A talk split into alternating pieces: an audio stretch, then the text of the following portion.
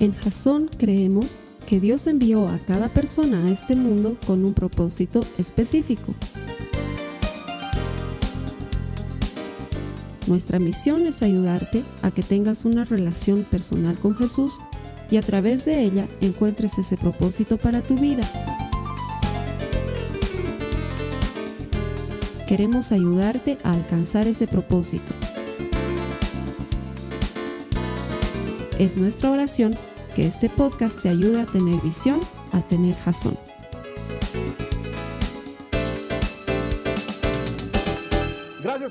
Bienvenido a Jason. Estamos en época navideña y te damos la bienvenida. Gracias por sumarte a nuestros servicios de manera virtual. ¿Qué tal si nos ayudas a compartirlo con alguien más? Nuestro deseo, nuestra oración detrás de este servicio es que encuentres el propósito que Dios tiene para tu vida. Porque todos a este mundo hemos venido con un propósito. Él tiene un propósito para nosotros. ¿Eso cómo se consigue? Desarrollando una relación personal con Jesucristo.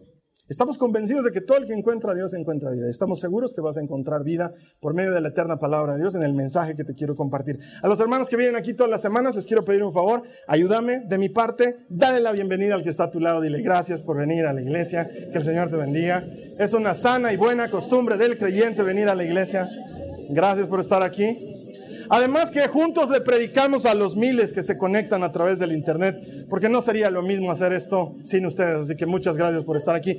Vámonos con nuestra serie. Estamos en esta serie que se llama Navidad en Apuros. ¿Por qué le pusimos así a la serie? Porque la primera Navidad no fue como las Navidades que tenemos nosotros. No sé para ti, pero para mí es la época más linda del año. Todo el día en mi auto suena música navideña. Disfrazamos mi auto de reno de Navidad. Nos encanta la Navidad. Amamos. Es que para mí es alucinante la Navidad, pero no fue así en el principio. La primera Navidad fue una Navidad en apuros, mientras que eh, Dios tenía un misterioso plan en ejecución y el reino de las tinieblas ni siquiera se olía lo que estaba pasando.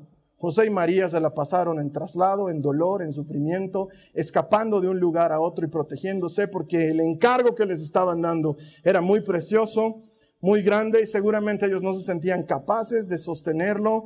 Y es que muchas veces la bendición que Dios tiene para ti, el regalo que Dios tiene para ti, puede venir envuelto en un paquete de problemas y dificultades. Y eso fue la primera Navidad para María y José. La semana pasada veíamos el, tema se llamaba cuando te patean el tablero y veíamos cómo la, a la pobre María quinceañera le avisan que va a tener un bebé y cómo eso desestabiliza su vida. Aprendíamos de ese mensaje que los problemas no deberían sorprendernos. Aprendíamos que muchos de los problemas que tenemos pueden venir de parte de Dios porque Él quiere algo en nuestras vidas. Y lo primero que Dios puede querer, y lo aprendíamos la semana pasada, es que Él puede querer examinar nuestro corazón y ver cómo estamos por dentro y ver cuál es nuestra respuesta a Él y si somos fieles y si nuestra fe se mantiene. Hoy vamos a seguir viendo otras razones por las cuales Dios podría empaquetar una bendición dentro de un problema. Pero antes te quiero contar algo que me pasó cuando era muy chico. Estaba en colegio, he debido tener unos 12 años, no más, y en mi colegio habían preparado eh, una obra de teatro. Eh, pero no era una obra de teatro del elenco de teatro del colegio, sino que era una obra de teatro del departamento de química. ¿Por qué hace el departamento de química una obra de teatro? Bueno, pues porque querían mostrar algunos trucos y algunas cosas bien interesantes que se hacen con algunos químicos y que son bien bonitas de mostrar a la gente. No sé si alguna vez has visto un volcán de lava en el que sale mucha lava por el volcán, o alguna vez has visto una llama encendida que es verde y azul, pero no es amarilla o naranja como suele ser el fuego. Entonces, esas cosas se logran con algunos químicos.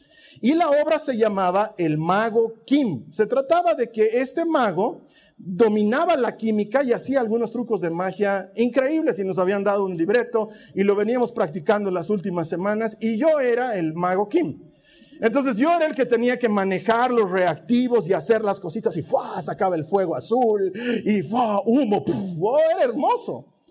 Pero en el ensayo previo a la presentación final, estábamos ahí ensayando, obviamente manejábamos algunos químicos y había una botella que yo tenía que utilizar que estaba llena de amoníaco.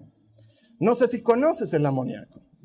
Bueno, pues resulta ser que en lo que estamos ensayando yo destapo el amoníaco y uno de mis amigos, por hecho al chistoso, porque pensaba que estábamos celebrando el cumpleaños de alguien y que muerda la torta, me empujó y yo metí mi nariz a la botella de amoníaco. Me aspiré una enorme cantidad de amoníaco. ¿Sabes qué? sentí como si me hubieran cambiado el libreto. No podía leer mi papel, todo me daba vueltas, esa sensación de un olor horrible detrás de mi cerebro Estuve mareado y estornudando todo el día como si hubiera estado resfriado. Encima ese día era cumpleaños del payasito que me metió la nariz al amoníaco. En su casa no le sentía el sabor a la comida, no tenía ganas de jugar. Qué horrible es cuando una de esas circunstancias de la vida te lo mueve todo. Qué horrible es. Tú lo tenías el libreto estudiado de esta manera y sabías que tenías que decir esto y esto otro y luego venía tal cosa y la risa, jajaja. Pero ya te has olvidado porque te lo cambiaron y todo se descontrola a tu alrededor. Y déjame decirte, la primera Navidad fue así. Todo estaba en orden. Estaban planificando un hermoso matrimonio entre José y María. Las familias estaban felices porque dos parientes de la tribu de David se iban a juntar. Eso era maravilloso para los, para los de la tribu de Judá, los, los del linaje de David. Todo era hermoso hasta que Sacazonapas les traen la noticia de que van a tener un bebé y nada menos que el Salvador del universo, no cualquier bebé. Acompáñame a tu Biblia en Lucas, en el capítulo 2. Vamos a leer los versos 1 y luego vamos a saltar a los versos 4 hasta el 7. Dice, en esos días Augusto, el emperador de Roma, decretó que se hiciera un censo en todo el imperio romano. Como José era descendiente del rey David, tuvo que ir a Belén de Judá, el antiguo hogar de David viajó hacia allí desde la aldea de Nazaret de Galilea, que es donde ellos vivían. Llevó consigo a María, su prometida, quien estaba embarazada. Mientras estaban allí, llegó el momento para que naciera el bebé. María dio a luz a su primer hijo varón, lo envolvió en telas y lo acostó en un pesebre, porque no había alojamiento disponible para ellos. Es pues un problema. Imagínate que te pase a ti eso hoy. De hecho, hoy en día ni siquiera dejan viajar a las mujeres embarazadas en avión desde cierta temporada de la gestación. No las dejan viajar así nomás porque hay posibilidad de un alumbramiento en el vuelo. Entonces, estos pobres están con su vida normal y de pronto tienen que tener al Salvador del universo y para colmo el César ordena que haya un censo y como ellos no eran del lugar, tenían que regresar a su zona para ser censados y María está embarazada. Oye, no sé, yo me acuerdo que cuando la Carly estaba embarazada era incómodo hasta pasar los rompemuelles cuando estábamos en el auto, porque claro, las bebés ahí se habían acomodado de tal manera que o presionaban las costillas o el estómago o la vejiga. Si no has sido mamá, prepárate, es bien complicado. No es así nomás, oh, sí, no se siente nada. Sí, a una de cada tres millones de mujeres no siente nada. Después el resto sufre, es bien difícil. Y viajar en esas condiciones y llegar y no encontrar alojamiento. ¿Sabes lo que es eso? ¿Y por qué no encontraron alojamiento? Porque todos los belenitas volvieron a Belén. Y Belén estaba lleno. Entonces no había campo para una mujer embarazada encima. ¿Te imaginas, José, cómo se sentía en ese momento? Ir hotel tras hotel, Airbnb tras Airbnb, tocar y decir, oye, ¿me puedes? No, estamos llenos, no estamos llenos, no estamos llenos. Pero es que la tengo embarazada mi esposa. ¿Por qué la embarazas, hermano? Era que estaba... O sea, el pobre José y la pobre María están viviendo una Navidad en apuros. ¿Qué viene? El Salvador del universo, la mayor bendición que te puedas imaginar, pero está empaquetada en un problema tras otro problema, tras otro problema. Sacas una bolsa de papel y detrás hay otro problema. Sacas el otro papel y detrás hay otro problema tras problema tras problema y quizás te ha sucedido.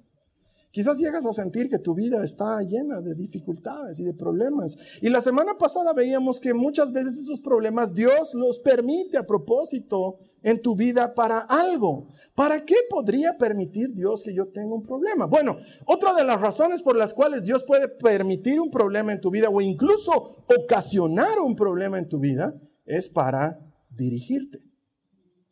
Dios puede permitir un problema para dirigirte. Mira lo que dice Proverbios, el capítulo 16 en el verso 9. Dice, podemos hacer nuestros planes, pero el Señor determina nuestros pasos.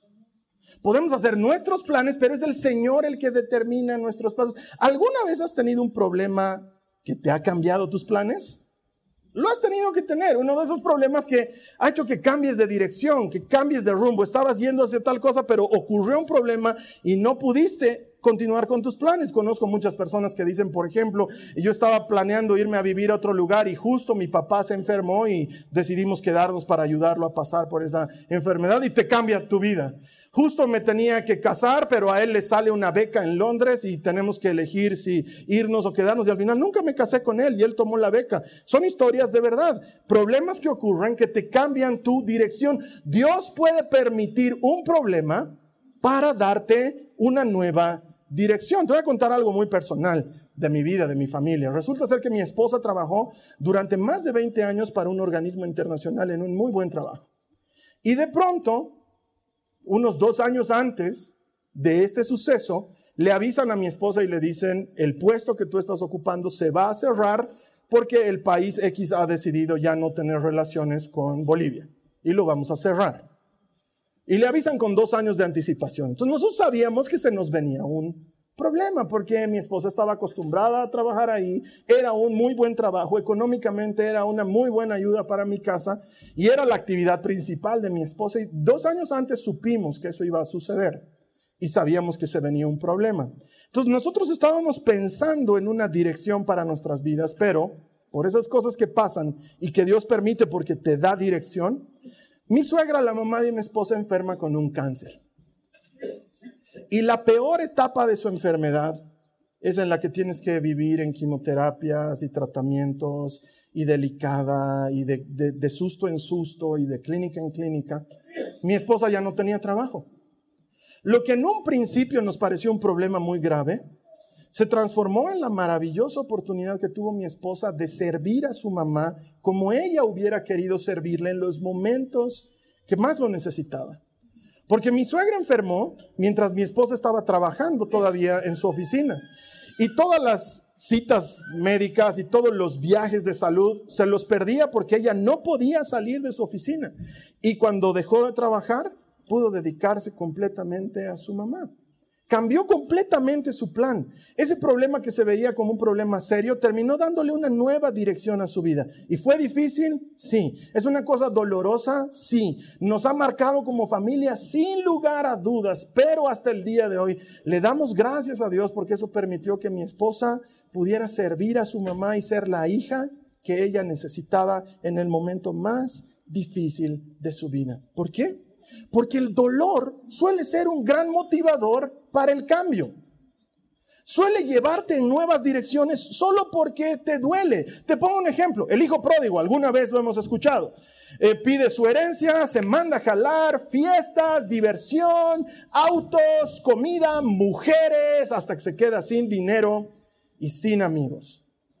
Y solo cuando realmente le duele, Solo cuando realmente le aprieta el zapato, solo cuando ve que hasta los chanchos comen mejor comida que la que él come, decide cambiar de dirección y dice, regresaré a mi casa. De hecho, la Biblia dice que entrando en sí mismo reflexionó, ah, el dolor, el problema puede hacer que tú quieras cambiar de dirección, regresar a casa. Eso es algo que Dios permite. El dolor puede llegar a tu vida para darte una nueva dirección. Yo quiero que te preguntes ahorita mismo, este problema que estoy viviendo, ¿hacia dónde me está conduciendo? Este problema que estoy viviendo, ¿hacia dónde me está llevando? Y te digo por qué. Porque cuando no hay problemas en la vida, andamos en piloto automático. No sé si alguna vez has manejado esos maravillosos autos que tienen piloto automático. Cuando voy de viaje y voy a manejar en esas highways, en esas carreteras interminables, siempre exijo que tenga piloto automático.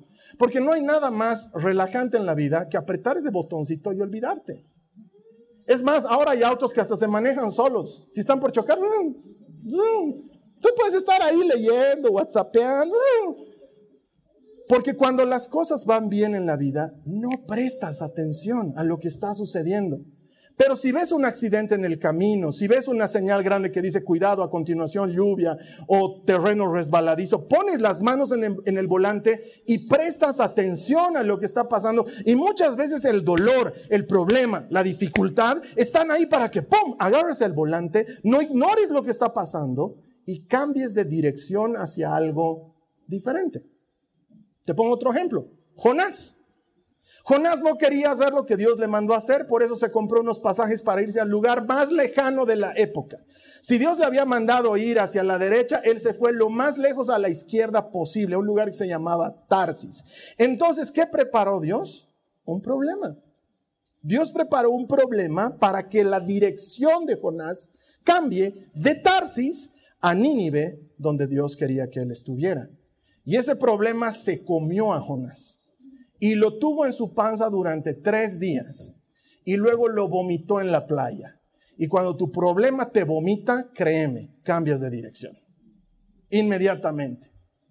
Cuando tu problema te ha dado tan duro, cuando la dificultad se ha vuelto tan dura de aceptar, cambias de dirección. Tendrías que ser muy necio para seguir yendo por el mismo camino después de haber experimentado dolor. Mira lo que dice la palabra de Dios en el Salmo 119, en el verso 59. Dice, consideré el rumbo de mi vida y decidí volver a tus leyes.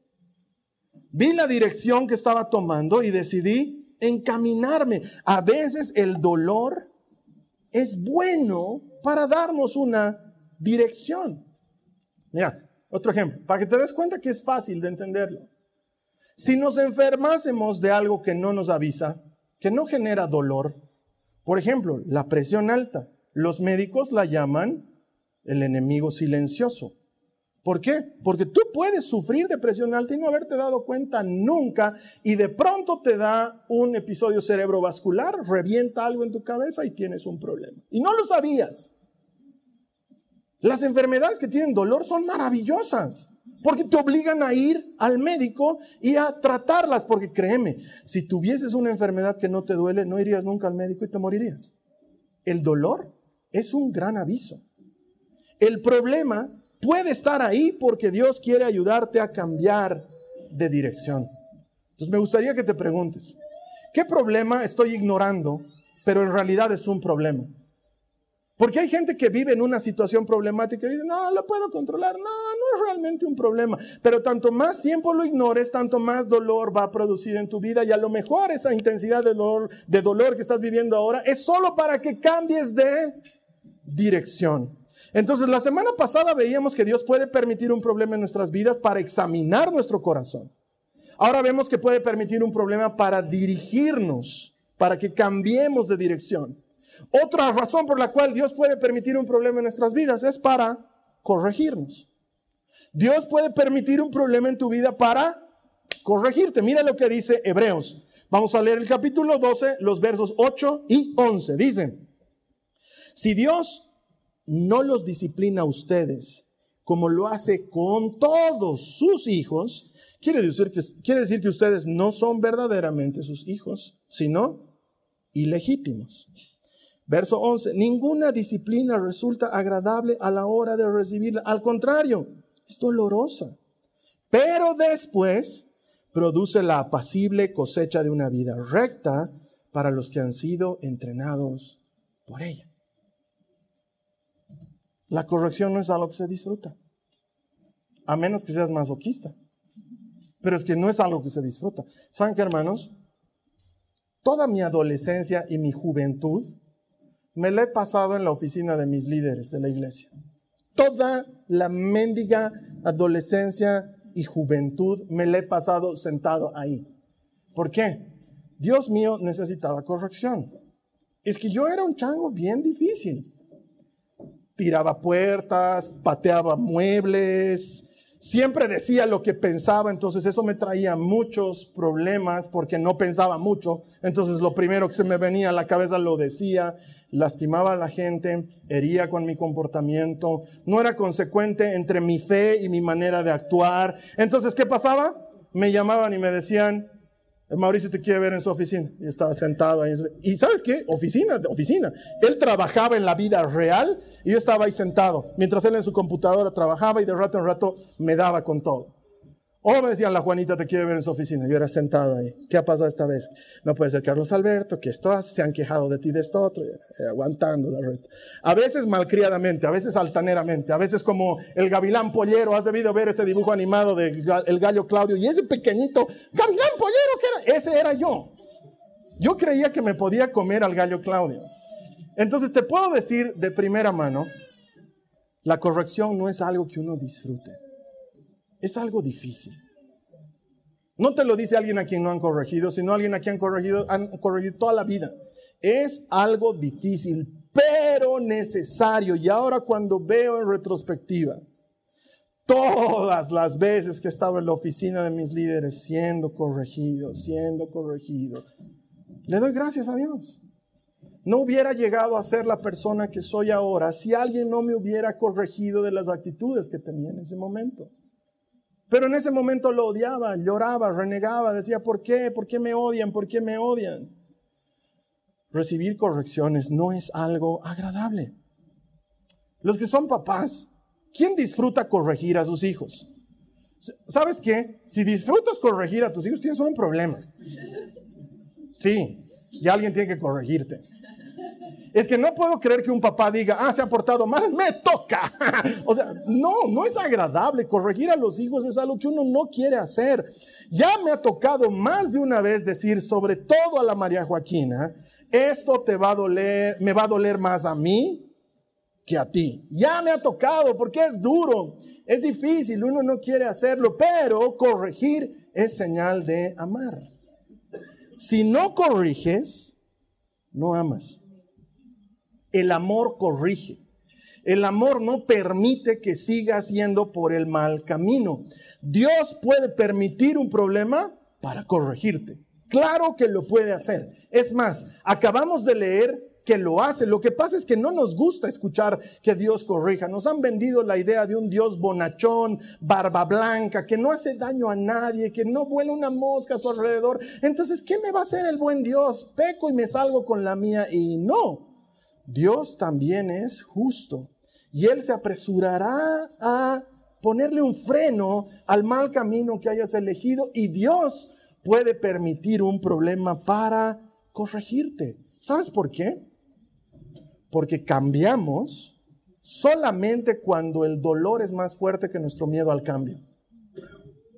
Solo cuando el dolor supera tu temor a cambiar, cambias.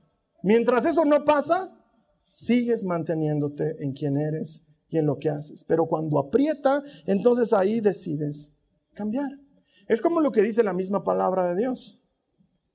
El oro se purifica en el fuego.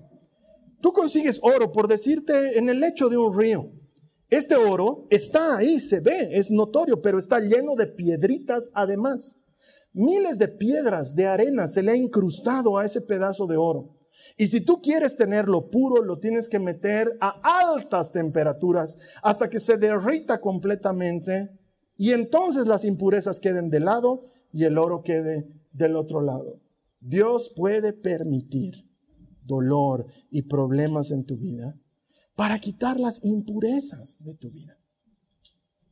Para que cambies lo que sea que estás haciendo. No toques la estufa. Nunca más vas a tocar la estufa, a no ser que seas masoquista. Pero una persona que está en sí misma y que ha probado el dolor, no vuelve a cometerlo. Y Dios muchas veces va a permitir dolor y problemas para corregirte. Mira lo que dice Job, alguien que sabe de dolor. En el capítulo 5, en el verso 17, mira lo que dice pero considera la alegría de aquellos a quienes Dios corrige.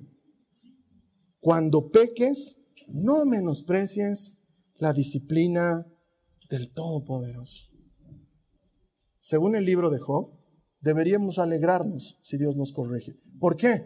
Porque quiere decir que eres su hijo. Quiere decir que eres su hija. Es más, a mí me da mucha bronca cuando alguien que no es autoridad sobre la vida de mis hijas, las quiere corregir a mis hijas.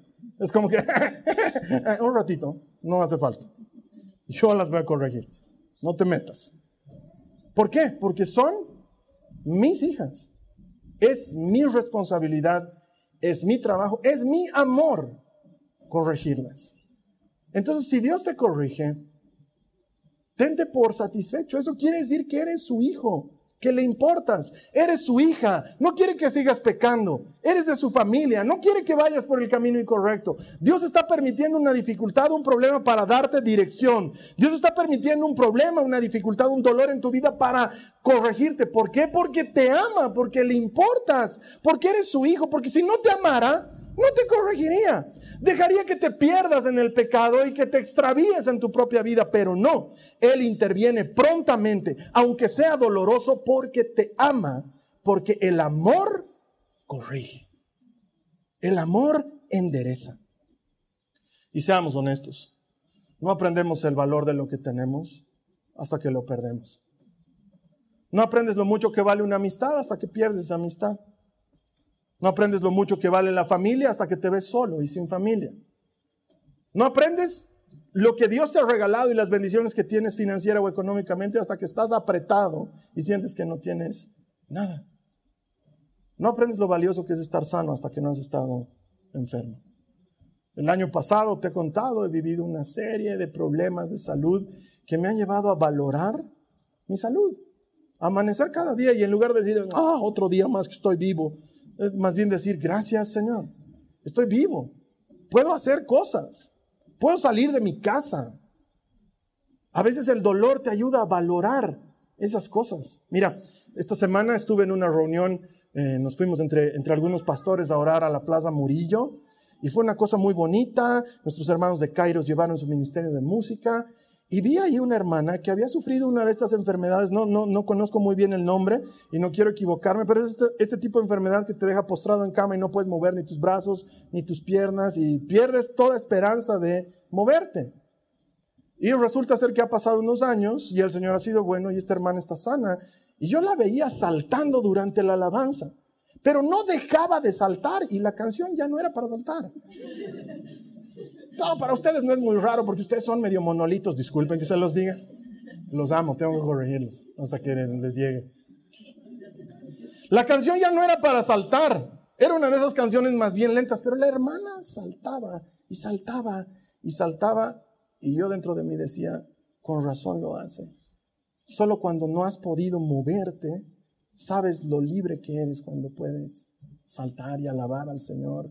Qué lindo que esta hermana lo haya experimentado. Y no seré tan bruto, no esperaré a que me pase para luego valorarlo. El dolor, los problemas, te corrigen. Pregúntate a ti mismo, ¿qué estoy aprendiendo de este problema que estoy viviendo? Porque estoy seguro que el Señor quiere enseñarte algo. ¿Y sabes qué? Dios valora mucho la docilidad y la obediencia.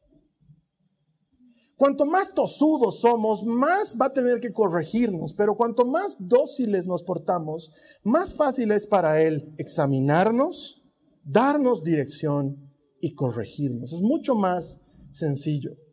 Y tanto más te resistes a la corrección, tanto más tiempo tendrás que pasar en corrección. Pero tanto más dócil te vuelves a ella, tanto más pronto pasará el suceso. José lo tenía todo listo había elegido una muchacha hermosa de la tribu de Judá, descendiente de David también, para casarse con ella. Entre los judíos esto era una cosa hermosa. La celebración del matrimonio era una anticipación de una fiesta. Un año antes Tú pagabas la dote por la novia y desde ese momento quedaban desposados. No podían vivir juntos, pero ya estaban entregados del uno al otro en matrimonio. Y toda la familia, pero sobre todo el novio, empezaba a preparar una cosa que se llamaba jupá, que es una especie de tienda en la que iban a celebrar el matrimonio, pero luego esa jupá se la llevaban para hacer la antesala de la tienda en la que iban a vivir. Y durante un año entero la comunidad lo sostenía. Ellos vivían de luna de miel un año entero cuando se casaban. ¿Por qué? Porque habían vivido un año aguantándose de ser novios y sin conocerse. Entonces luego tenían un año para conocerse y compartir y amarse y todos lo sostenían durante un año. Y estaban en ese punto entre José y María cuando se entera José que María está embarazada. Y la Biblia dice claramente que como José era un hombre recto, no quiso hacer escándalo, porque podía. Él podía ir donde los papás de María y decirle, a ver, un ratito, les he dado 20 ovejas. Con regalo me está viniendo la novia. Es que podía, porque él no sabía todavía todo el plan, él no lo conocía. Y él podía haber hecho un gran escándalo. Y María viene y le cuenta y le dice, José, tengo algo que contarte, estoy embarazada. ¿Sabes lo que es recibir eso desde José? Porque él no dice, ay, qué gozo del Espíritu Santo, ¿no ve? Eso tuvo que recibirlo después. Se lo tuvieron que avisar después. Claro, María se lo dijo, pero él, la Biblia dice claramente, había decidido repudiarla en secreto. Esto es, terminar con el compromiso, mejor tú seguí con tu vida y con tu guagua y yo seguiré con la mía. Y un ángel se le aparece en sueños y le habla y le dice, José, no rechaces a María, el niño que tiene en su vientre es obra del Espíritu Santo y será grande entre los grandes. Su nombre permanecerá para siempre y su gobierno no tendrá fin. Y tú le pondrás por nombre Yeshua, que significa Jehová salva. Yahweh es el Salvador. ¿Sabes qué? José podía decir, no cuentes conmigo, bro. Pero claro, me están encachufando el bebé de alguien más. Pero es del Espíritu Santo. Que el Espíritu Santo se haga cargo.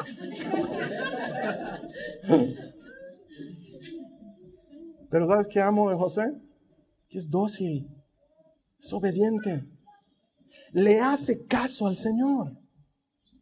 ¿Cuántos problemas nos ahorraríamos tú y yo si le hiciéramos caso? A la primera.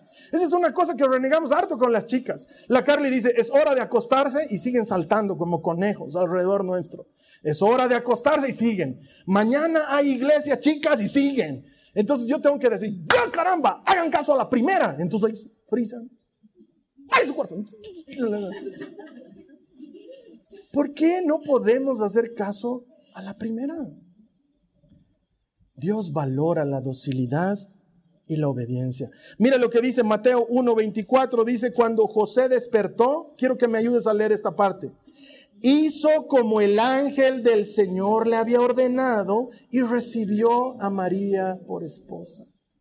Ahora, ¿te imaginas lo que sintió María esa mañana cuando José toca muy temprano su puerta? Ella sale toda llorosa, sabe que el compromiso se ha terminado sale toda llorosa y le dice, ¿qué haces aquí? Y él la abraza y le dice, María, me comprometí a ser tu esposo y voy a ser tu esposo. ¿Te imaginas ese abrazo, el llanto entre los dos?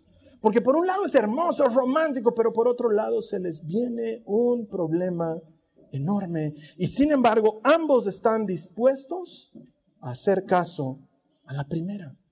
Dios valora que tú y yo seamos obedientes y que seamos dóciles. Mira, esto me hace recuerdo, alguna vez no sé si has bordado. Dice que una mamá estaba bordando en ese, ¿cómo se llama? Bastidor. Gracias. Tiene su nombre especial, no vas a decir en ese trapito, ¿no? Es un bastidor que tiene una tele y está bordando. Y su hijo está jugando abajo con sus autitos. Y de rato a rato mira lo que está haciendo su mamá. Desde abajo, el bastidor es una chamuchina de hilos y lanitas y colores y, y se ve horrible. Y el niño pasa horas jugando y la mamá pasa horas bordando. Y el niño no lo comprende. Desde abajo se ve horrible, no tiene sentido, no tiene forma, no tiene razón de ser. Pero después de muchas horas, el trabajo termina, el niño ha dejado de jugar y la mamá le puede mostrar en qué ha estado trabajando. Y del otro lado, del lado que la mamá ve, de ahí se ve un hermoso paisaje, las letras del nombre del niño bordadas en el bastidor. Y el niño se siente feliz porque de ahora en adelante esa será la funda del almohadón que tiene en su cama. Mira, nuestro trabajo no es entender. Desde donde tú y yo estamos, lo que Dios está haciendo en nuestra vida se ve como una chamuchina de problemas y dificultades. Pero desde donde Él la ve, es un trabajo perfecto. Es una obra de arte. Nuestro trabajo nunca ha sido entender. Y parece un facilismo del cristiano, pero no lo es. Es la capacidad de reconocer que somos incapaces. Es la capacidad de reconocer que Él sí sabe, Él es soberano y que muchas veces se ve como problema, huele a problema, pero dentro contiene una bendición. Si tú y yo fuésemos dóciles y obedientes, tomaría menos tiempo examinarnos, darnos dirección y corregirnos. Y pronto estaríamos disfrutando la bendición que Dios tiene para ti y para mí.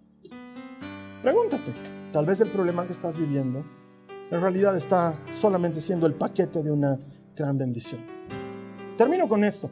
Quiero que me acompañes en tu Biblia. Isaías 41:10. El Señor se encargó de mostrarme esta cita bíblica que yo ya conocía en una gigantografía enorme en una de las calles de la ciudad de La Paz.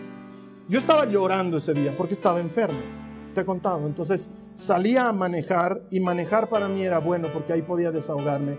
Y mientras manejaba, oraba y lloraba. Y estaba yendo a un velorio, te he contado, es la eterna historia de mi vida. Vivo yendo a velorios.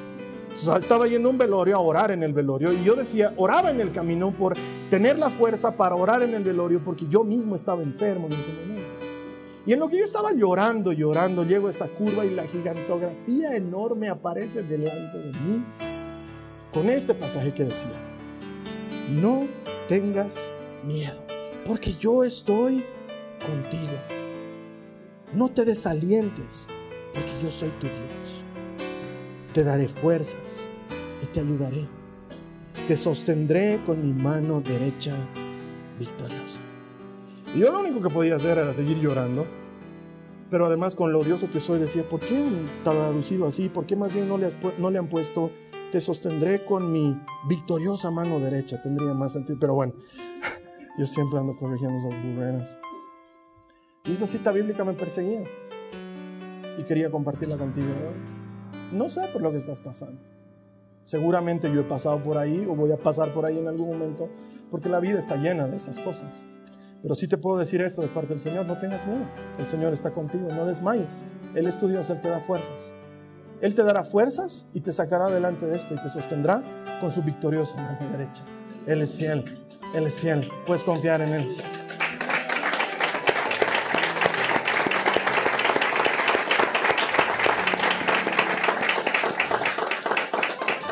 Quiero invitarte a que cierres tus ojos ahí donde estás.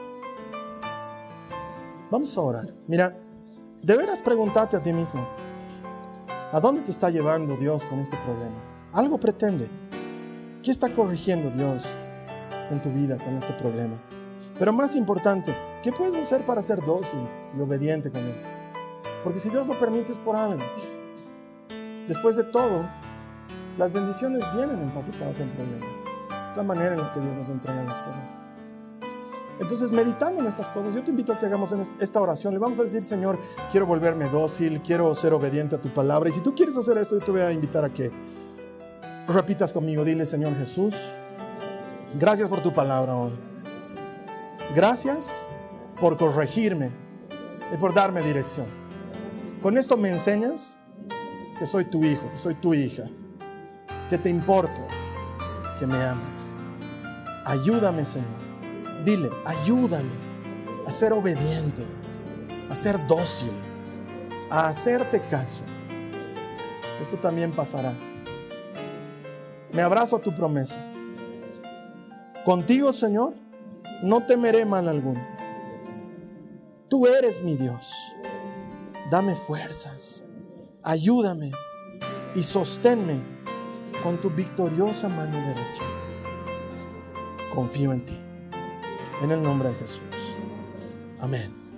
Nos acercamos cada vez más a la Nochebuena. La siguiente semana vamos a seguir compartiendo esta Navidad en apuros. El pobre José, el pobre José y la pobre María en correteos y en actividades de problemas, pero se les venía el Salvador del universo, la solución a todas las dificultades de la humanidad. Vamos a seguir hablando de esto la siguiente semana. ¿Qué tal si me ayudas a compartir este mensaje con alguien más? Puede estarlo necesitando. Esta puede ser la manera en la que Dios le muestra una lucecita al final del túnel y así juntos tú y yo vamos a celebrar todo el que encuentra a Dios, encuentra espero aquí las. Esta ha sido una producción de Jason Cristianos con Propósito. Para mayor información sobre nuestra iglesia o sobre el propósito de Dios para tu vida, visita nuestro sitio web www.jason.info. Allí encontrarás muchos recursos para animarte en tu relación con Dios, enseñanzas, nuestro blog, prédicas y mucho más. Te lo deletreamos www.j a z o n.info. También puedes visitarnos en nuestro sitio en Facebook www.facebook.com barra Que Dios te bendiga abundantemente. Muchas gracias.